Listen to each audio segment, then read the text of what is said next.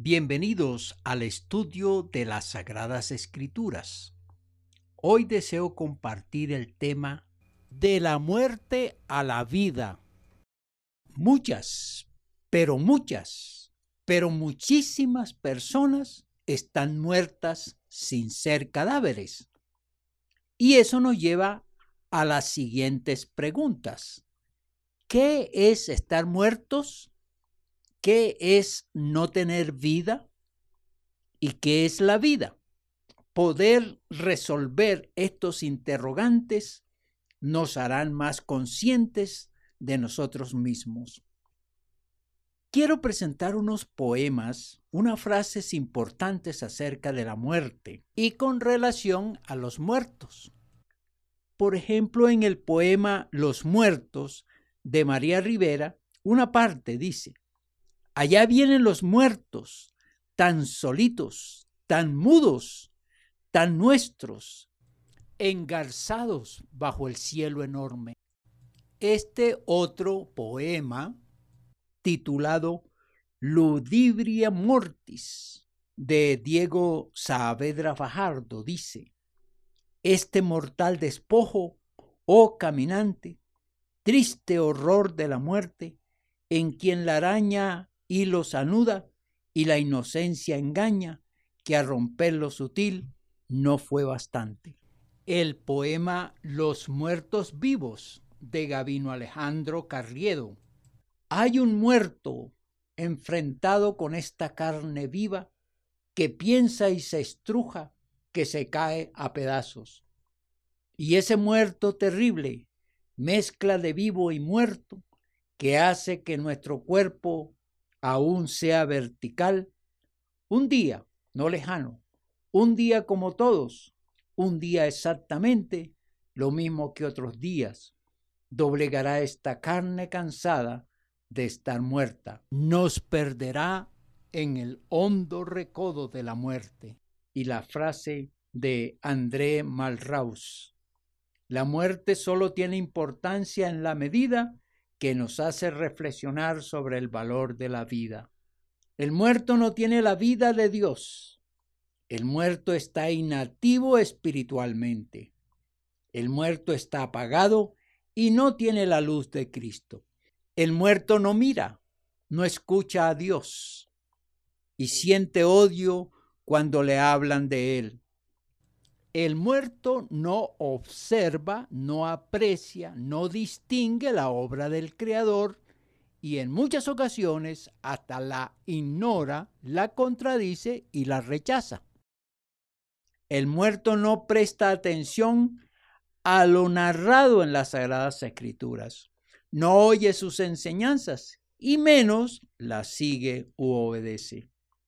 El muerto no tiene al Dios grande, maravilloso, al Dios de amor, al Dios de paz. El muerto se siente solo, abandonado, desamparado. El muerto no percibe las manifestaciones de Dios en su vida.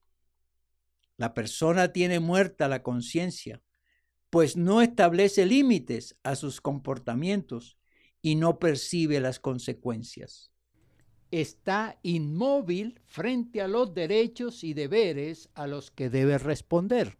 El muerto no vive para amar, para servir, para respetar, para aprender, para cambiar. El muerto ignora el sufrimiento, la necesidad y la importancia de los demás. Entremos ahora a considerar el planteamiento de Jesucristo al referirse a los que están muertos. En el Evangelio de Juan capítulo 5 versículos 24 y 25 dice, De cierto, de cierto os digo, que el que oye mi palabra y crea al que me envió, tiene vida eterna, y no vendrá a condenación, mas ha pasado de muerte a vida. De cierto, de cierto digo, viene la hora y ahora es cuando los muertos oirán la voz del Hijo de Dios y los que la oyeren vivirán. Este texto nos pone a ubicarnos en la muerte o en la vida. La muerte en las Sagradas Escrituras hace referencia a estar en las sombras, el estar en el pecado, el estar en el ataúd de la ignorancia espiritual, en el desconocimiento de Dios y en el abandono propio de la salvación del alma y en la sepultura de condenación. Jesucristo es la vida. El que no lo tiene está muerto. El que está vivo mira a Dios, lo escucha, lo siente. El que está vivo observa, aprecia y valora la obra del Creador. El que vive se interesa por aprender las sagradas escrituras y las pone en práctica.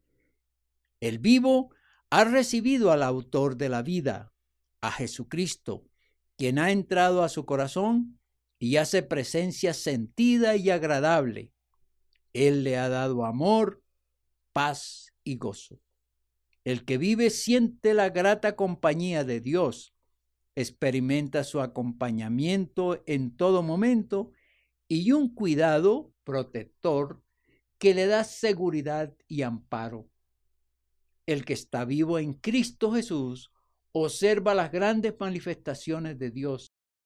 La persona viva en Dios descubre su conciencia y sus distintas señales, tanto afirmativas como negativas, y la manera de actuar correctamente. Adquiere una disciplina para vivir como Dios manda y tiene temor y evita el pecado. Aprende a valorar y apreciar a su prójimo y se esfuerza en cumplir los deberes familiares, sociales y civiles. Cuando Dios entra a morar en la persona, ésta manifiesta su amor, el respeto por los demás, el hábito de servir. Muestra mucho interés por aprender a ser mejor y cambia su vida vieja y se renueva cada día.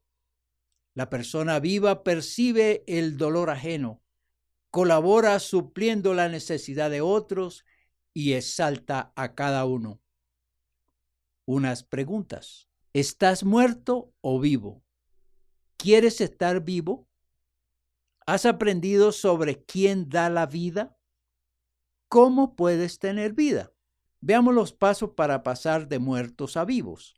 Primero, oír la palabra de Jesucristo. Esto lo encontramos en los Evangelios. Este mensaje es parte de su palabra y es suficiente para oír su voz y aprender. Segundo, creer en Dios que envió a Jesucristo a dar vida y no solamente terrenal, sino eterna. Tercero, entregar la vida a Jesucristo para que venga a morar en ti. Cuarto, iniciar una vida nueva. Deja de pecar, deja tus vicios. Quinto, asistir a la iglesia cristiana. Decídete hoy y empieza a vivir. Dios te bendiga grandemente. ¿Quieres escribirnos? Hazlo a través de el correo tsjradiotv.gmail.com tsjradiotv.gmail.com